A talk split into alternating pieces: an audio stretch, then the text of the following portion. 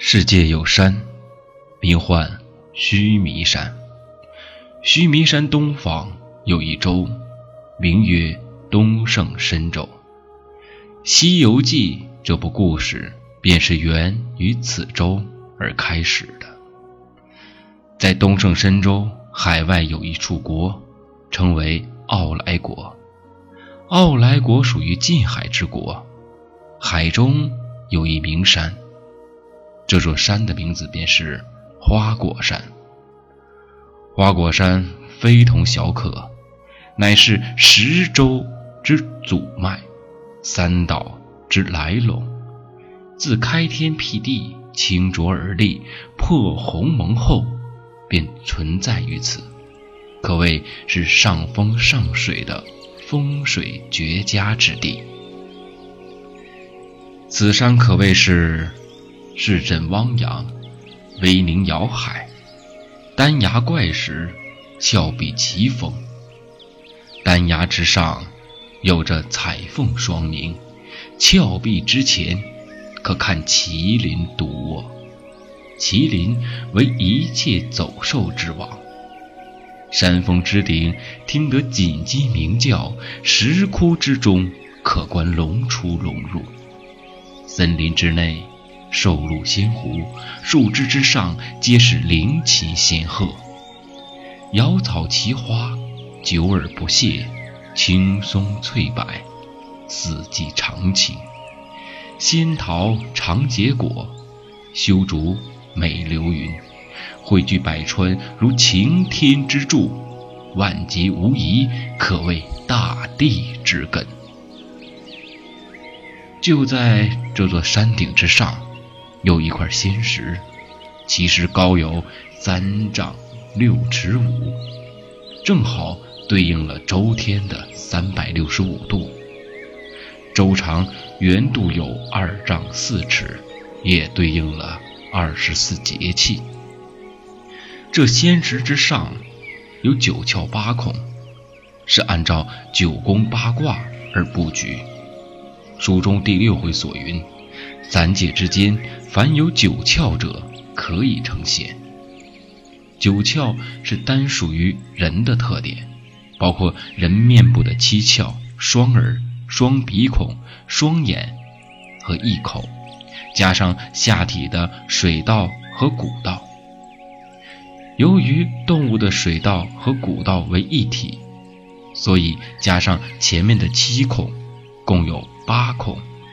但这里的动物只限于比较低级别的动物，如鸡、鸭、龟等等，因为狮子、老虎都是像人一样有九窍的。可是这仙石却是有着九窍八孔的一个布局，必然啊是非凡之物。这仙石天生天养。传说自开天辟地以来，受其日月之精华，极具灵性。在此仙石之内，孕育了一仙胎。有一天，仙石崩裂，产出了一颗石卵，恰似圆球一般的大小。因为剑锋，石卵化作一石猴，其五官俱备，四肢皆全。佛教所言，胎卵湿化而成四类生命。胎生，十二因缘经作复生，如人类在母胎而成体后而出生者，皆称为胎生。第二类为卵生，如鸟在卵壳成体后而出生者，称为卵生。三者为湿生。十二因缘经作寒热和合声，如虫依湿耳而化于形，便称之为湿声。第四类为化声，无所依托，为业力而呼起者，如诸天与地狱及初劫众生皆是如此。正如这石卵。正如这石猴一般，天地的一个初结，之前我们讲过，一元分为十二会，啊，便是这样的一个道理。同样，石猴便是初结而孕育的一个具有生命力的一个产物。这石猴便是化生而出，无父无母，天地孕育而成，为开天辟地而孕育的生灵。石猴灵性极高，学爬学走，而后又拜四方，念天地四维之恩德故。这石猴目光所行之处，迸发出两道金光，金光冲射斗府。斗府是指斗宿星宫。此刻便惊动了高天上圣大慈仁者玉皇大天尊。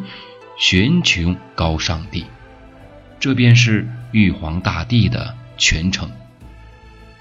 玉皇大帝坐在凌霄宝殿之中，聚集众仙家，忽然看到金光艳艳，随即命令千里眼和顺风耳前去查看。千里眼和顺风耳便来到南天门外，进行了一番观瞧，便看明白发生了什么事情。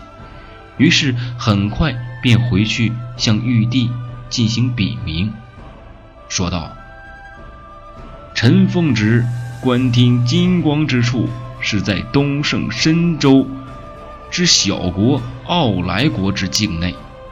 那里有一花果山，山上有一仙石，石产玉卵，见风而化作一石猴，啊，正在那里拜四方。”眼蕴金光，金光才冲射了斗府。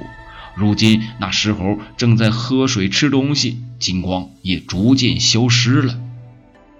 玉帝垂辞而说：“下方之物，乃天地之精华所生，不足为奇。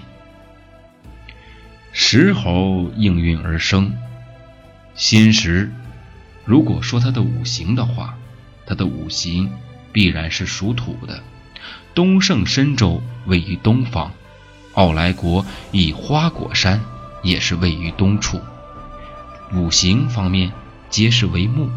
此刻时节也是寅运，啊，之前我们也说过，子运开天之时，丑运辟地之际，银运造化万物，银与东五行。